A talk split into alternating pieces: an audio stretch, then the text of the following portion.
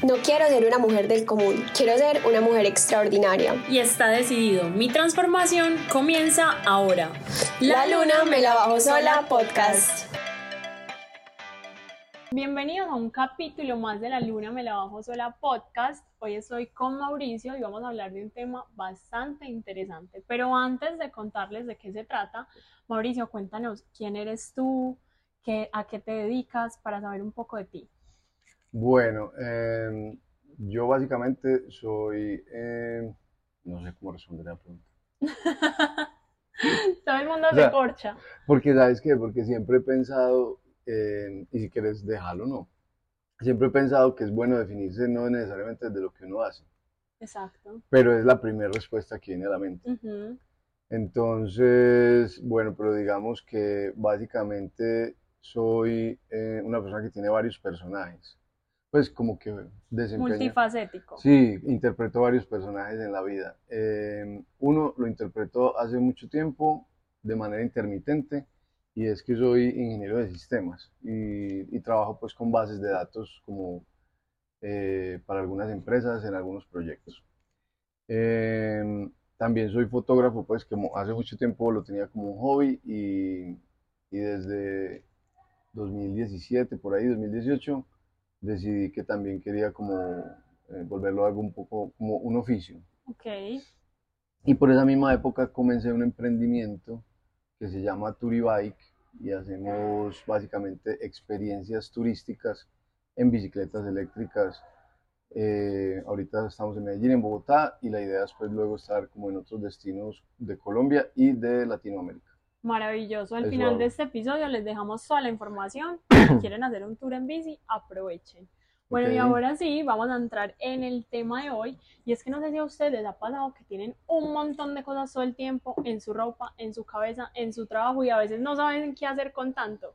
Pues hoy vamos a hablar del minimalismo y Mauricio me lo dijo muy claramente, no es experto, pero le gusta el tema y está aprendiendo un poco más de lo que es el minimalismo. Así que para empezar, ¿Qué es el minimalismo para, ti? Para empezar, para empezar, para empezar, digamos, porque estoy en este podcast, en este podcast. Eh, y es porque hace un tiempo en mi perfil de Instagram, dentro de una breve descripción que tengo ahí, se me ocurrió poner, para, no, para que no se me olvidara, que soy aprendiz de minimalista.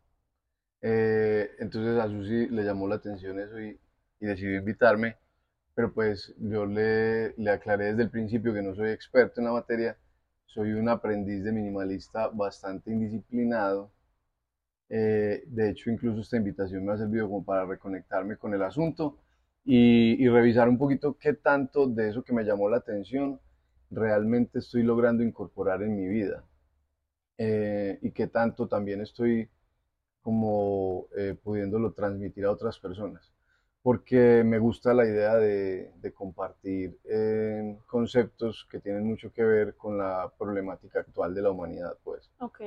Exacto. No, y de hecho yo conecté con eso porque justo me vi el documental que está en Netflix que se llama Minimalismo y ahí hablaban de muchos temas muy interesantes y yo dije, wow, porque pues cuando yo pensaba en minimalismo me imaginaba como en una pared blanca, todo pequeño. Cuando empiezas a explorar más te das cuenta que tiene un montón de cosas atrás. Exacto, bueno.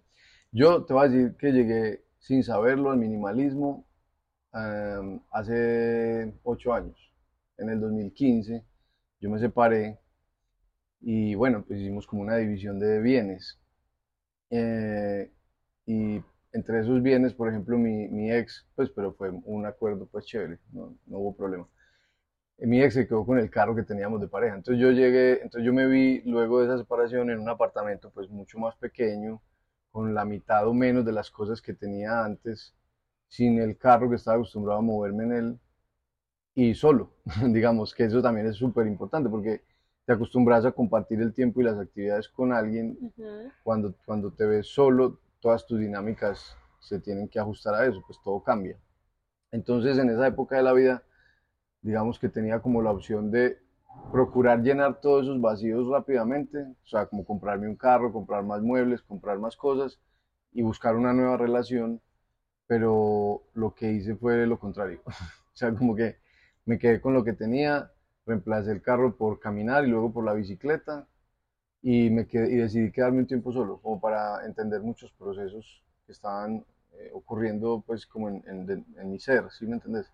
Eh, entonces, sin saberlo y, y, lo descubrí muchos años después, ahí comenzó como una primera experiencia de minimalismo, que fue como reducir mucho mis hábitos, mis consumos, mis necesidades, tanto emocionales como materiales, y también empezar a tener eh, como un, a, pensar dos veces, a veces antes de tomar decisiones, a pensar dos veces antes de comprar algo, a, entender muy bien realmente...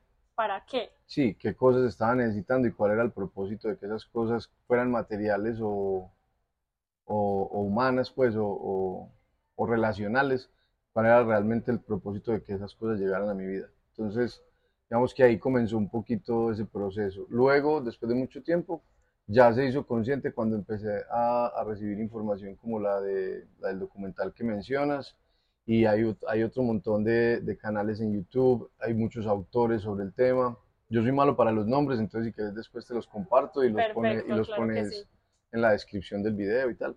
Pero, pero sí, hay muchas personas trabajando en este tema desde, una, desde lo que yo llamaría un minimalismo individual y un minimalismo colectivo. Que si quieres ahorita te digo, te digo cuál es la diferencia que yo percibo entre los dos. Claro que sí. Entonces, ¿qué te hizo conectar con el minimalismo? O sea, ¿en qué punto de tu vida tú dices que ya eras como empírico? Pero ¿en qué momento decidiste tomártelo más en serio y ser más consciente, empezar a ver videos, a leer, a estudiar sobre el tema? Yo creería que cuando encontré ese, cuando vi este primer documental eh, de, que viste en Netflix, eh, de los minimalistas, pues porque yo creo que ellos se apropiaron un poquito del término genérico y por eso también se han hecho tan famosos, porque yo creo que igual muchas personas venían y venían trabajando antes y, han comenzado a trabajar después de ellos en el tema. Realmente yo creo que es como, yo diría que es como un movimiento, es como un movimiento que cuando lo, lo, vas incorporando también se puede como traducir en un estilo de vida. Eh, entonces cuando conocí, em, eh, cuando vi este documental, de ahí también se desprendieron otras fuentes de información em, y comencé también como a entender, a conectarlo con otras cosas que yo venía ya como incorporando eh, en mi manera de ver el mundo y la vida que tenían sobre todo que ver con todo el tema de, de consumo consciente. ¿cierto? De austeridad, de una vida más simple, de una economía más simple, en fin, de todo eso. Entonces, si yo te digo la palabra minimalismo, ¿qué se te viene a la cabeza de una? Minimalismo, yo lo, yo lo diría de varias maneras. Eh, hay, un, hay una definición que es aprender a decir no. Ok, pues está perfecto. de pronto no es, la más, no es la más estándar, pero es aprender a decir no. Eh, otra definición es como vivir más con menos, ¿cierto? Vivir más es porque realmente cuando tienes menos de todo lo que significa un sobreconsumo en tu vida, lo que haces es recuperar tiempo, ¿cierto? Y, y, hay, una, hay una conexión que termina siendo como consecuencia de todo eso, y es la relación entre el minimalismo y algo que también estamos necesitando mucho ahora y es como conectarnos más con el presente, con el momento presente. Entonces yo diría que es eso, como vivir más con menos, eh, dejar de hacer cosas, porque a veces como que las, digamos, esas, esas tendencias o esos movimientos que surgen, que a veces son moda, otras veces son realmente eh, trascendentales. Okay muchas veces lo que, te, lo, que te, lo que buscan es que incorpores cosas, que aprendas a hacer cosas, que hagas otras cosas que no venías haciendo. Yo creo que el minimalismo es más la, la, la, filosofía de dejar de hacer cosas, como renunciar a cosas. Como en la típica frase menos es más, pues. Exactamente. Esa frase aplicaría perfectamente acá. Bueno, entonces cuéntanos un poco cómo sería ese estilo de vida minimalismo. O sea, si una persona decide ser minimalista, ¿cómo sería su vida? a diferencia de muchas personas? Pues ve, yo creo que no hay una respuesta única para eso. Yo creo que cada persona, dependiendo de sus necesidades, de, de, su, de lo que represente valor para ella, lo va adaptando. Exacto, puede, puede ir encontrando cómo optimizar eh, los diferentes recursos en su vida. O sea, los recursos económicos, los recursos emocionales, el tiempo, pues que yo pensaría que es un recurso súper valioso ahora. Y, y lo que te decía ahorita es que yo creo que hay dos, hay dos eh, minimalismos que conforman uno solo, pues, que finalmente conforman el movimiento, y es el, el minimalismo individual, en el que vos, desde lo que es importante para vos en tu vida y tus condiciones y tus posibilidades, comenzás a optimizar, a pensar muy bien qué cosas de las que estás consumiendo te agregan valor. Ok. Pues, y tienen un significado y, y cosas con las que realmente vos decís, eh, si, si no lo tuviera, o mejor dicho, al contrario, comenzar a pensar qué cantidad de cosas hay en tu vida que si no las tuvieras no harían diferencia, o hasta harían una diferencia positiva, pero estás apegado a ellas. Sí, ahí entra el poder de soltar, que es Exacto. muy difícil, sobre todo en estos tiempos, aprender a soltar.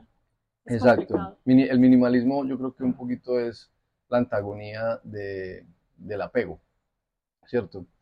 Tampoco es dejar todo, pues, tampoco es que soy minimalista, entonces me, Me voy a un bosque solo. exacto, entonces me quedo con una camiseta, un jean, unos zapatos y me voy a vivir bajo un puente, tampoco es eso, pues no lo considero así. Pero sabes que en un podcast que escuché, eh, ella hablaba de una teoría que eran como 33 prendas, que solo por, Ujú, por ujú. un mes eh, uno sacara de su armario pues un montón de cosas y tuviera 33 prendas solamente y que pues Ujú. realmente podía ver que con eso podía vivir, o sea, no necesitaba más. Sí, Pero bueno, ahorita entramos en materia en cada ítem que me parece muy interesante. exacto, entonces para completar esa idea te iba a decir, y hay otro minimalismo que es el minimalismo eh, colectivo, porque realmente una cosa es decidir sobre mis recursos, pero otra cosa también es decidir cómo estoy contribuyendo al consumo responsable de los recursos que son de todos, ¿cierto?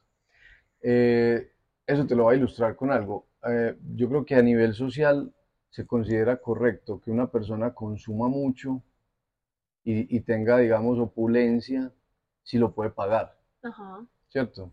Pero yo creo que no es correcto, porque finalmente por más que una persona pueda acumular 20 carros de lujo, 10 mansiones y todo lo que conlleva eso, esos recursos y, y, digamos esos, eh, ese terreno, ese espacio que está ocupando, Es de todos. finalmente le pertenece a todos. O sea, por más que exista la propiedad privada, los recursos son de todos, porque cuando se acaben, se van a acabar para todos, ¿cierto?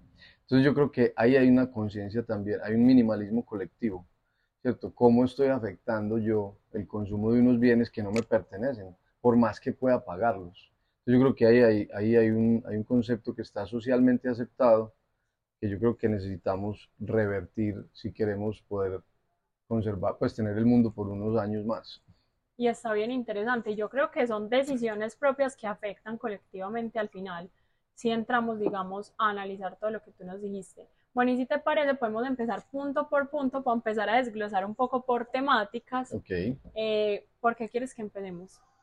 No sé, yo creo que el primer, el primer pensamiento que viene a la mente de las personas cuando, cuando se habla de minimalismo tiene que ver con los bienes materiales, Las cosas. ¿cierto? Las cosas. O sea, eh, por ejemplo, lo que decías ahorita, que es un caso muy, un caso muy difundido, pues, y es el de, como te decía, no recuerdo el nombre, pero es el de una mujer que tenía como, se sentía como Abrumada. abrumada por la cantidad de cosas que tenía. Y además estaba como enferma, estaba atravesando como por un momento de vida complicado y quiso experimentar cómo era, cómo podría ser simplificar su vida. Y a raíz de eso decidió vivir 33 días con 33 objetos, Ok, ok. entre accesorios, prendas, zapatos, tecnología, todo eso. Solo 33. Dios mío. Solo 33. A ver, hagamos un ejemplo. Si a ti te dijeran eso, ¿con qué cosas te quedarías? Digamos, para no hacerlo tan largo, 33, escoge 10 cosas que tú solamente te quedarías. Si te dicen, vas para una isla desierta, solo puedes llevar 10 cosas, ¿qué cosas llega- llevarías? A ver. Bueno, depende, si en la isla desierta hay, hay internet y, elec- y electrici- y electricidad, obviamente... Bueno, es una isla tecnológica, digamos. Ah, ok. Digamos, pues, digamos que Listo, es una pues isla sí. cómoda. O sea, supongamos que no estoy de vacaciones necesariamente. Exacto, te vas a ir a Entonces allá. tendría, obviamente llevaría el compu, el celular, porque digamos son mis herramientas Pero de igual ya trabajo. van dos, listo. Ya van dos, sí.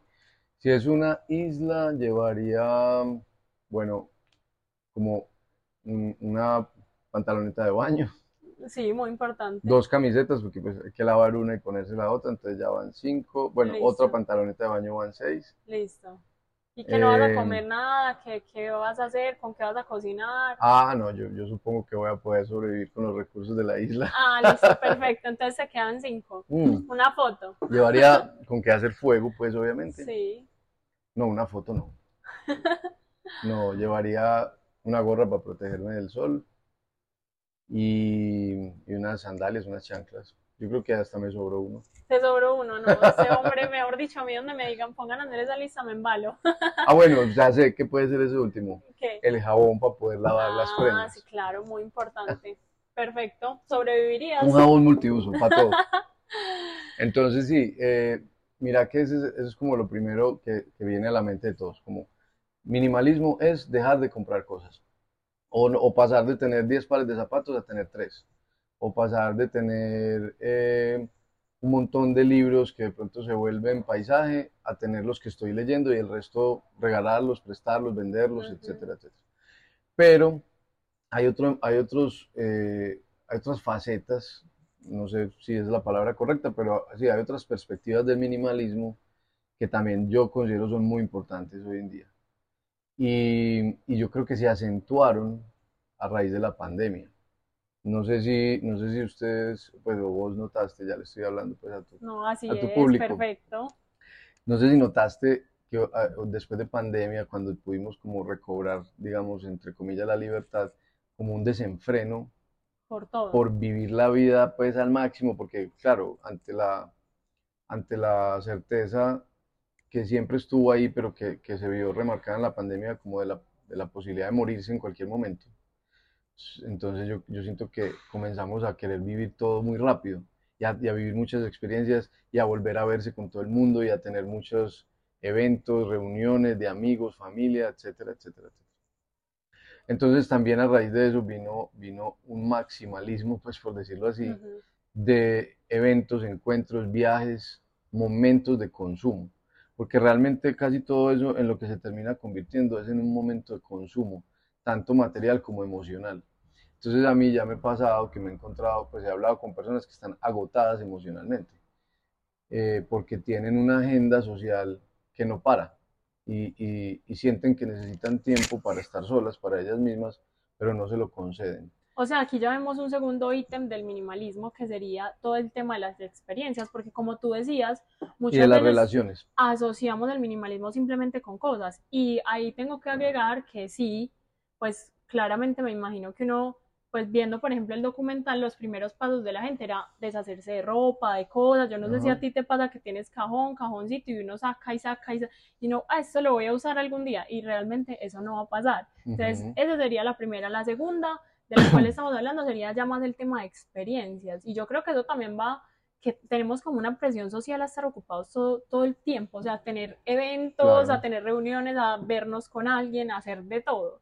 Claro, y entonces, y el tema de relaciones también, Ok, o sea, como experiencias y relaciones, porque la mayoría de las veces esas experiencias que queremos vivir involucran a otras personas.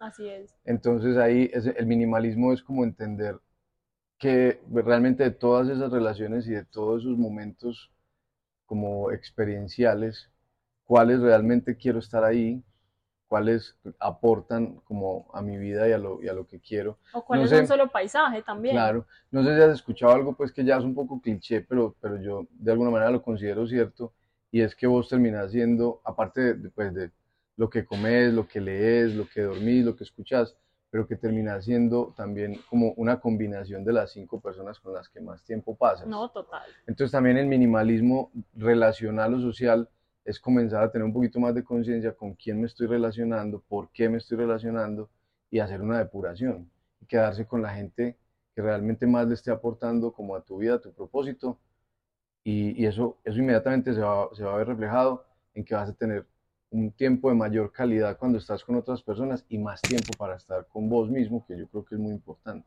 ¿Por qué crees que nos es tan difícil a veces sacar tiempo para estar con nosotros mismos? Que tú ahora lo mencionabas, como que hay que cumplir con todas las agendas sociales, pero Ujú. cuando se trata de sacar un espacio para mí me cuesta. Pues yo te voy a decir por qué creo yo. Claro. Y también lo he escuchado pues de muchas personas, porque nos da miedo estar solos.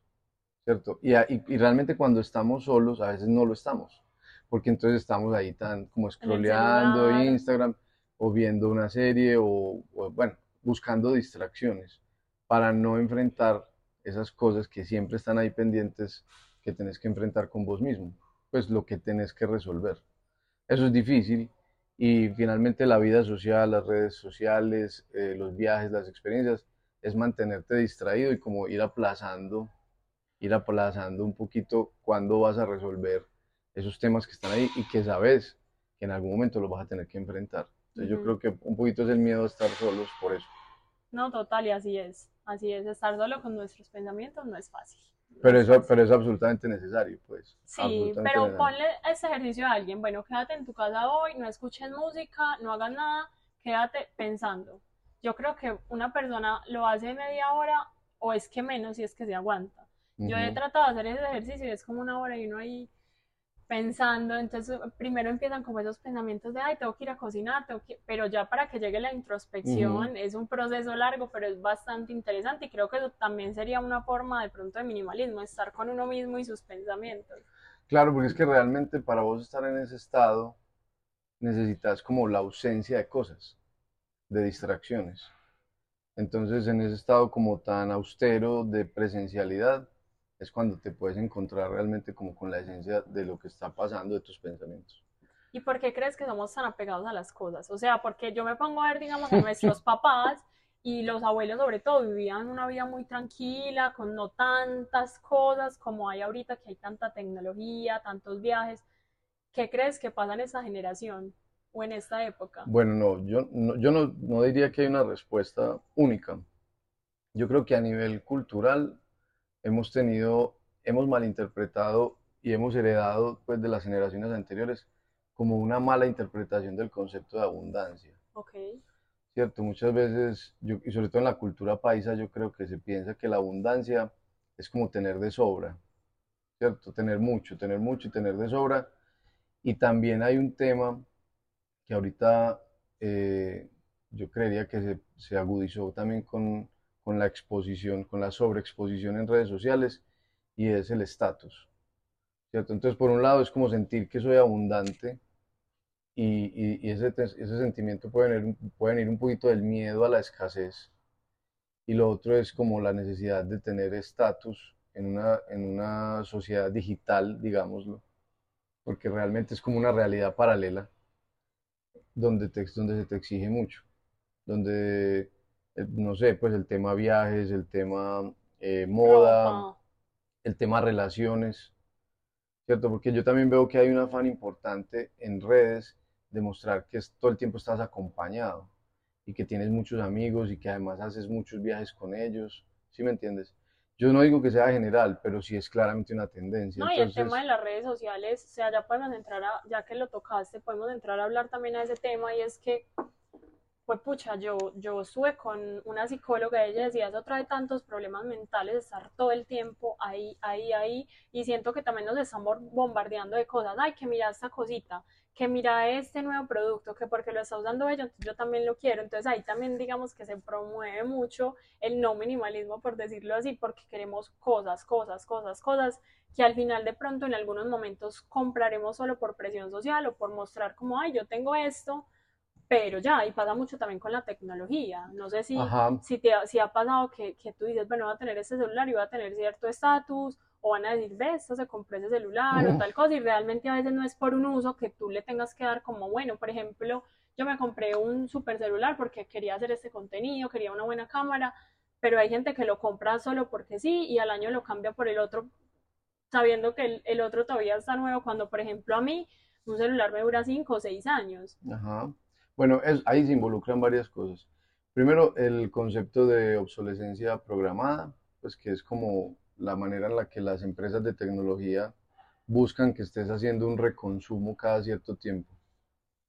No porque sea necesario, sino porque te despiertan el deseo de hacerlo. Eh, en realidad muchas veces cuando las personas cambian sus dispositivos tecnológicos, no es porque tengan eh, no es porque no estén cumpliendo con sus necesidades, sino porque sienten que, que tienen que estar como en, digamos, con, el con la última versión de las cosas. Y ahí se involucra un poquito también lo otro que hablamos ahorita, a nivel colectivo. Entonces, listo, vos te podés, digamos que, digamos que vos te podés permitir cambiar tu celular cada año, porque tenés el dinero para hacerlo.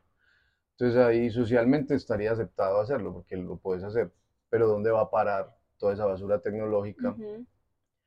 Que si, digamos, toda la humanidad, no sé cuántos millones de habitantes somos, 8 mil millones de habitantes, que la mitad tenga teléfono celular y que de esos la mitad lo cambie todos los años, ¿dónde va a ir a parar esos 2 mil millones de celulares que ya nadie va, a estar utilizando? Entonces, si, y, si, todas, si todas estas personas decidieran cambiarlo cada dos años, entonces ya se reduciría esa basura tecnológica a la mitad y así sucesivamente. Yo creo que eso es a veces lo que, lo que no estamos pensando porque tal vez el criterio de, o el, sí, el criterio para decidir si cambio o no el celular es si, si, si me lo puedo permitir y ya, y no más. Entonces yo creo que hay que pensar, hay que incorporar otros pensamientos u otros criterios a las decisiones de compra. No, y también más a nivel colectivo, o sea, lo que tú decías, ¿dónde va a parar toda esta basura? si en 10 años seguimos consumiendo así, pues ¿qué va a pasar? Incluso escuché un dato muy chévere que decía que si todos consumiéramos como Estados Unidos, se necesitarían dos planetas para poder soportar tantas cosas. Y, sobre todo ellos, por ejemplo, que tienen bodegas, y yo digo, Dios mío, o sea, ¿para qué una bodega llena de cosas que lo más seguro es que nunca voy a usar? Sí, hay unos conceptos que están tomando fuerza, y es como todo el mercado lo usado, eso me parece muy chévere, y la reutilización de las vainas. De hecho, ayer había, ayer hablé, ayer estaba pues en, en, en un evento Y, y, una, y, me encontré un amigo, pues, que y le conté, pues, que iba a hacer este podcast y que no sabía muy bien cómo iba como a hablar de algo que no soy experto, pero bueno. Y terminamos hablando del tema y me, me dijo que él hace un tiempo está remendando sus medias. o sea, algo yo, yo, por ejemplo, nunca lo consideré, nunca lo, pues, nunca pensé remendar mis medias. Y él está remendando sus medias, pero no porque no se pueda permitir comprar medias nuevas, sino porque él dice, si la media que se me rompió la remiendo y todavía cumple su labor de media, pues la, ¿por qué no la puedo seguir usando? Entonces, eh, tal vez este es un caso extremo, no estamos, no estamos promoviendo que la gente remiende sus medias, pero sí puede servir como una metáfora para, para pensar un poquito antes de desechar algo, si yo todavía lo puedo usar o si se lo puedo entregar a otra persona que le dé un poquito más de vida útil y que evite un consumo adicional y así pues, etcétera, etcétera. No, y de hecho hay muchas aplicaciones también, sobre todo para las mujeres que compramos ropa constantemente para vender la ropa. Entonces así uno gana, gana la otra persona y así uno no tiene que estar todo el tiempo pues como consumiendo y consumiendo y consumiendo. Bueno, y en otro tema, los pensamientos. Sé que, ah, que también el minimalismo, como hablamos y hemos hablado mucho de cosas, pero también hay un sobrepensamiento todo el tiempo siempre estamos bombardeados de cosas y yo creo que eso también le quita a uno felicidad en la vida porque siempre estamos sobrepensando o pensando en el pasado o, ansiosos por el futuro. y me gustó mucho lo que dijiste en un inicio, que también el minimalismo tiene que ver con estar presente. Entonces, ¿cómo lograr eso?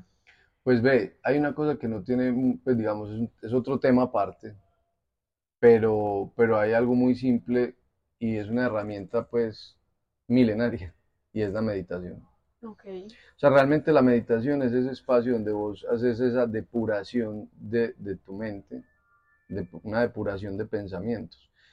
Mm, yo he escuchado eh, a muchas personas decir que no son capaces de meditar, pero realmente es que no existe un, no existe como un, mismo eh, meditar para todas las personas. O sea, como vos meditas no necesariamente es como otras personas lo hacen, lo que sucede en tu mente no necesariamente es lo mismo que le cada sucede persona encuentra el estilo para sentir esa paz. Entonces mira que eh, hace un tiempo escuché como una, una forma de, de representar la meditación que me gustó y es como que si te sentás en una autopista a ver los carros pasar entonces, lo que a la mayoría nos pasa es que cuando, si nos sentamos en una autopista de los carros pasar, comparándolo con la meditación, entonces nos iríamos como con esos carros que nos llaman la atención, ¿cierto? Como que te vas con este carro, después con el otro.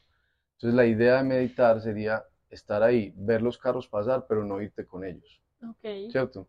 Entonces, cuando meditas es inevitable que se atraviesen los pensamientos y son muchos. Pero la, la diferencia, digamos, entre meditar y no, yo pensaría que es cuando dejas, digamos que estás meditando, cuando dejas de irte con esos pensamientos, sino que simplemente los dejas pasar y ya. Pero no, te, pero no hay que pelearse con ellos. O sea, te haces consciente de que están ahí, Ujú. pero no tienes esa confrontación, exacto. Exacto. Y a medida, y en estos días alguien también decía como que meditar un poquito era como ir al gimnasio, pues como que a medida que lo vas haciendo, te vas entrenando y, vas, y lo vas haciendo, pues vas como logrando mejores resultados de depurar los pensamientos. Porque a medida que, va, que te vas sentando y vas, y, y vas dejando como de irte con esos carros o con esos pensamientos, también va el tráfico, comienza a disminuir en esa autopista y se vuelve más tranquilo. Obvio. Yo creo que, yo creo que ese tema, digamos, como una técnica y en el día a día, en el día a día, yo creo que la respiración sobre todo. No sé si, no sé si te ha pasado pues en esos momentos en los que estás abrumada de pensamientos, como hacer una pausa y hacerse consciente de la respiración, pues que es una cosa muy básica, parecería muy básica, pero no lo hacemos constantemente.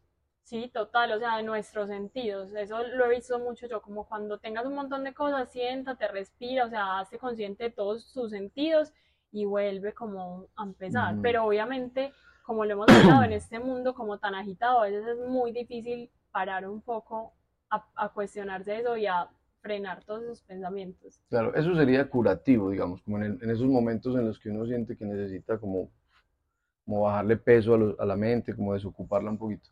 Pero hay otra, hay otras cosas que son preventivas.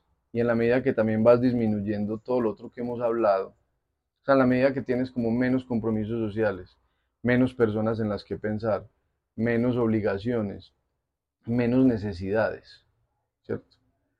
eh, también tu mente va liberando, se va liberando de preocupaciones y va como liberando espacio para que lleguen otras cosas o simplemente para dejarlo ahí vacío. Porque no, te- no tienes que estar tampoco con la mente todo el tiempo full, no es necesario. No, y sabes que creo que también en los trabajos, digamos, eso aplica mucho. Hay personas que tienen muchas ideas como de negocio, pero como no se enfocan solo en una, quieren hacer todo, entonces al final no terminan haciendo nada. Ah, sí, sí, eso, eso, eso pues a nivel de emprendimiento yo creo que pues a mí, a, a nosotros nos ha funcionado. Y cuando, cuando nos dicen, cuando nos preguntan como que algún consejo para los emprendedores, yo siempre digo las mismas dos cosas, no porque nos consideremos pues expertos en la materia, pero porque entiendo que nos ha funcionado y es como ser consistente y enfocado en algo. O sea, enfocado y consistente es vuélvete muy bueno en hacer una sola cosa. Ya cuando seas muy bueno en hacer esa, una, en esa única cosa, pues ya piensas en hacer un- una segunda cosa muy bien hecha.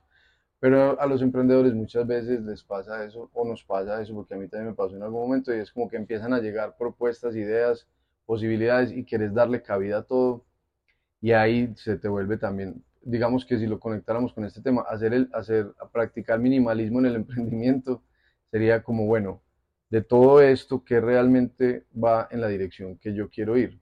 Y te das cuenta que haces una depuración y te quedas con una o dos cosas, y la idea es volverte muy bueno haciendo esa una o dos cosas. Mejor dicho, el minimalismo aplica en todo. Pues es que yo creo que, que sobre todo en la época que, vivi- que nos tocó vivir, pues con el mundo saturado de, de consumo, de información, de estímulos, si no te haces consciente de eso y le pones un control, pues y, lo regulas y lo le pones como un criterio, pues y lo depuras, te enloqueces, yo creo. Bueno, si yo después de este podcast digo, bueno, quiero empezar a hacer mi vida más minimalista, más minimalista, ¿qué crees que cuáles pasos serían a seguir como para empezar ese proceso? Que no se vaya muy al extremo, obviamente, como lo hablamos, pero que sean aplicables. Sí, no, yo me iría por tres, tres, eh, tres análisis, pues, o tres puntos importantes como para empezar y que yo creo que son fáciles de incorporar. Lo primero es de todo lo que tengo, qué es lo que realmente estoy usando y que le aporta valor a, a mi vida, pues. Hacer una depuración material. Dios mío, eso sí que está difícil. De hecho, en e- en el documental hacían un ejercicio muy chévere y es que ellos empacaban todo de su casa, todo, todo, todo, todo, todo lo empacaban. Y a medida que pasaba la semana, iban sacando lo que necesitaban para vivir en su día a día. Y al final de esa semana, lo que no usaron lo botaban. Ajá. Bueno, y ahí es el desapego. O sea, Desapego, pero es que ese es el problema. Ahora, no todo tiene que ser que lo tiras a la basura. O sea, ahí puedes encontrar oportunidades de, re- de regalar vender. o de vender o de hacer un canje, ¿cierto? No sé, pues supone que tenés unos patines pues y no los usaste nunca más y estás necesitando una bicicleta pues para transportarte, puedes encontrar la persona que tiene la Y bicicleta quiere los patines. y que quiere empezar a patinar, pues no sé, cosas así. O sea, Sí. ahí hay oportunidades. Mm, lo segundo, ah bueno, e- este, este, esta depuración de lo material no tiene una fórmula única, ¿cierto? Digamos, si vos sos una persona que está relacionada con la moda, que tiene que, por su trabajo por su, o por su oficio, eh, estar en muchos eventos y todo eso, de pronto vos sos una persona que necesita más ropa, más zapatos, más accesorios. Una persona como yo, que se la pasa en bicicleta y que no tengo que trabajar en un entorno corporativo, yo no necesito accesorios, necesito poca ropa, pocas cosas, entonces tal vez seamos como casos diferentes, pero cada uno dentro de su realidad seguramente va a encontrar la posibilidad de depurar hoy mismo si se va a su casa, yo, vos, todos los que nos ven, pueden depurar, yo diría que por lo menos un 30% de las cosas que tienen. No, total. Y es que uno guarda. De, nos faltó algo que tú me habías mencionado antes de este podcast y del tema de los duplicados, ya que hablamos de lo material. Ah, ok, listo. Yo no sé si has visto en, en- en los celulares hay unas aplicaciones para eliminar duplicados, No, no tenía ni idea. porque hay muchas fotos, videos, archivos duplicados y eso se va quedando ahí en el tiempo. Entonces hay aplicaciones que hacen eso. Yo creo que también, pues no existe la aplicación para la vida real, pero lo podemos hacer nosotros. Es ir y buscar una cantidad de cosas que tenemos por si acaso, o por si este se me daña, o por si este me deja de gustar. Y realmente con eso termina pasando mucho aquello de que lo temporal se vuelve permanente. O sea, como que decís, lo voy a tener un tiempito por si lo necesito y pasan los años, no lo necesitaste, no lo botaste, no lo regalaste, no lo vendiste. Entonces lo duplica. En esa depuración de lo material seguramente vas a encontrar muchas cosas duplicadas. Ok. Bueno, lo otro que yo haría es eh, como un minimalismo de relaciones. ¿Cierto? Como, ese es más difícil, creo yo. Sí, total. Porque el apego a las personas creo que es más fuerte que el apego a las cosas materiales. Eh, pero definitivamente yo creo que todos tenemos un, un entorno social, incluso hasta familiar, Más complicado. donde está sobrando gente. Sí, así es. Bueno, y no estoy diciendo que los vayas a eliminar. O sea, Simplemente alejarte o no sí, forzarte a. exacto, exacto. Pues aprender a decir que no a muchas cosas. Eh, pasa, por ejemplo, con, con los ex, con las ex. No sé, hay gente que se queda ahí como atada a unas relaciones que ya no le aportan nada y que eventualmente se ven, que no le hacen bien, sino que le hacen mal. O sea, yo creo que hay que eliminar todo eso, pues, como eh, soltarlo. Entonces, sería- iría- está- hablamos del material, luego el relacional y luego el de experiencias, diría yo. Pues que ese- son como los tres más básicos. O sea, de todo lo que estoy haciendo, de todo lo que, los, no sé, las, los eventos, fiestas, conciertos, eh, etcétera, etcétera. De todo lo que estoy haciendo, realmente que de eso es, es realmente importante. Porque también muchas veces terminamos trabajando más para poder tener más plata, para poder hacer, para poder participar en más experiencias. Entonces como que empezás a depurar una cosa y eso te va significando menos necesidad, digamos, de presupuesto y eso te puede significar también, si tenés dos trabajos, ahora tener uno solo, por ejemplo. O, No, y además que el trabajo demanda demasiada energía y no lo es todo siempre. Exacto. Entonces yo me iría por esas tres, eh, por esos tres aspectos. Bueno, yo creo que acá tenemos una tarea bastante interesante y es que, Tres, des- tres, me- tres. mejor dicho, vamos a dejar un ejercicio y es empezar a depurar esos tres últimos aspectos que Mauricio nos compartió y ver cómo tu vida va cambiando, tus pensamientos, tu mente, incluso tu entorno, porque yo no sé si a veces a ustedes les pasa que llegan a su casa y tienen como un montón de ropa, cosas y uno es como que se siente agobiado. He visto muchos memes que enseguida lo arreglo y ponen todo a un ladito y se acuestan ahí porque es muy abrumador y yo creo que hacer este ejercicio nos va a ayudar a liberarnos tanto de emociones como de cosas que realmente no necesitamos. Y te quería preguntar un consejo, pues esta pregunta siempre se las hago a todos mis invitados God. para terminar, y es un consejo para que las mujeres nos bajemos la luna sola, obviamente enfocados en todo este tema que hablamos hoy. Oh, bueno, no sé. Está me- me- poderoso. me- Me cogiste, me cogiste fuera de base para eso. Pero el, concepto de bajarse la luna sola a nivel de, de, las mujeres es como un tema de independencia. Exacto, más como de empoderamiento, pues como de no necesitar de muchas personas o muchas cosas para estar bien con nosotras mismas. Bueno, ¿sabes qué? Yo creo que ahí, ahí puede ser, puedo tocar alguna fibra sensible con lo que voy a decir, pero por un tema cultural y que yo siento que es una contradicción ahora con toda la, la, ola feminista que yo creo que es bastante necesaria, pero todavía siento que, que las mujeres a nivel de las relaciones de pareja eh, son muy dependientes de los hombres. Pues se generan, no todas, no todas pues, obviamente, pero, sí, no hay que sigo, pero sigo notando una tendencia a que la mujer en la relación de pareja es más dependiente que el hombre, incluso a veces a nivel económico. Entonces, esas dependencias después, cuando de pronto necesites en esa depuración de relaciones, te das cuenta de que esa relación ya no te sirve, que es tóxica o que no te está como aportando nada a la vida, de pronto esa dependencia que, que tienes de esa relación no te deja zafarte de ahí, no, te deja desapegarte. Entonces yo creo que entre menos relaciones de dependencia tengamos en cualquier ámbito del relacionamiento humano, más fácil es poder, poder ser conscientes de si esa relación, de si estoy en esa relación porque quiero o porque necesito. O porque necesito. Me encantó ese consejo de hoy. Mauricio, muchas gracias por acompañarnos en este espacio.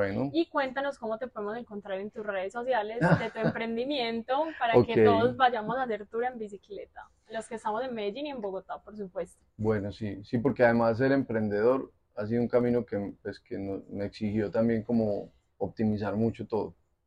Es como exigente, sobre todo al principio.